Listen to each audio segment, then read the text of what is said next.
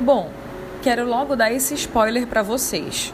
As expedições enviadas pela coroa portuguesa não foram suficientes para repelir a constante presença na costa brasileira, principalmente de corsários franceses, que vinham contrabandear aqui o pau-brasil. Diante dessa ameaça externa, Portugal vai iniciar, como eu já falei, efetivamente a colonização das terras americanas com o envio da expedição do Martim Afonso de Souza em 1530. Então, muitos historiadores, durante muito tempo, dividiram a história colonial do Brasil em período pré-colonial até 1530, de 1500 a 1530. Alguns chamaram esse momento da história de ciclo do pau-brasil.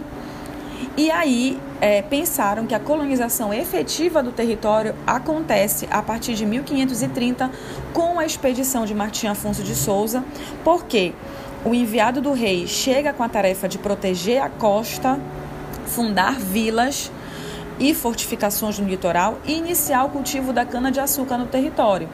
E essa atividade vai fazer da colônia uma grande área geradora de lucros para a metrópole. Em 1532, Martim Afonso fundou o primeiro núcleo colonial, que é a Vila de São Vicente, no atual litoral do estado de São Paulo, e também iniciou o cultivo da cana-de-açúcar, mandando construir o primeiro engenho em terras brasileiras, lançando as bases da produção açucareira na América Portuguesa. O aproveitamento do território com o objetivo de enriquecimento por meio da exploração desses recursos ligados à natureza acabou por promover o primeiro ciclo de real desmatamento e destruição ecológica nas terras da América Portuguesa. Isso é importante que a gente diga. Dois anos depois da fundação de São Vicente, em 1534, a coroa portuguesa introduziu no Brasil o sistema de capitanias hereditárias.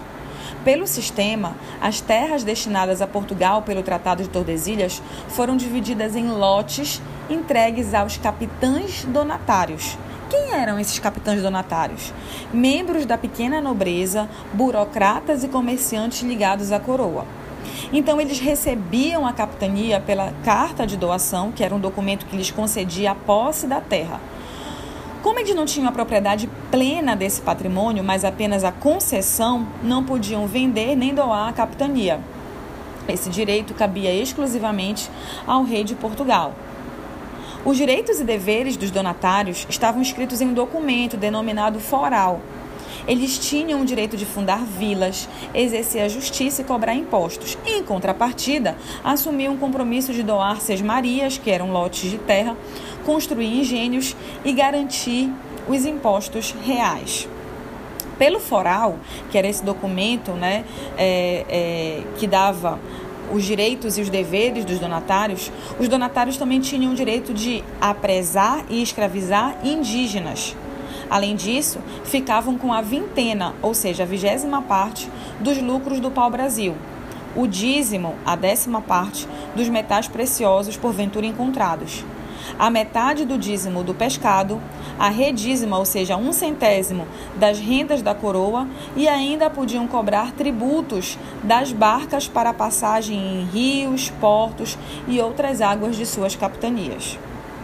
No entanto, em razão da falta de recursos financeiros, da inexperiência de alguns donatários, do precário sistema de transporte e comunicação e do relacionamento hostil entre portugueses e indígenas, a maior parte das capitanias fracassou.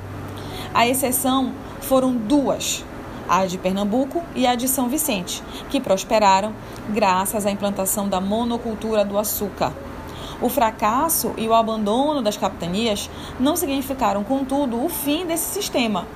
Esse sistema, aliás, foi progressivamente incorporado pelas, pela coroa. Então, as capitanias foram progressivamente incorporadas pela coroa e só foram extintas lá em meados do século XVIII.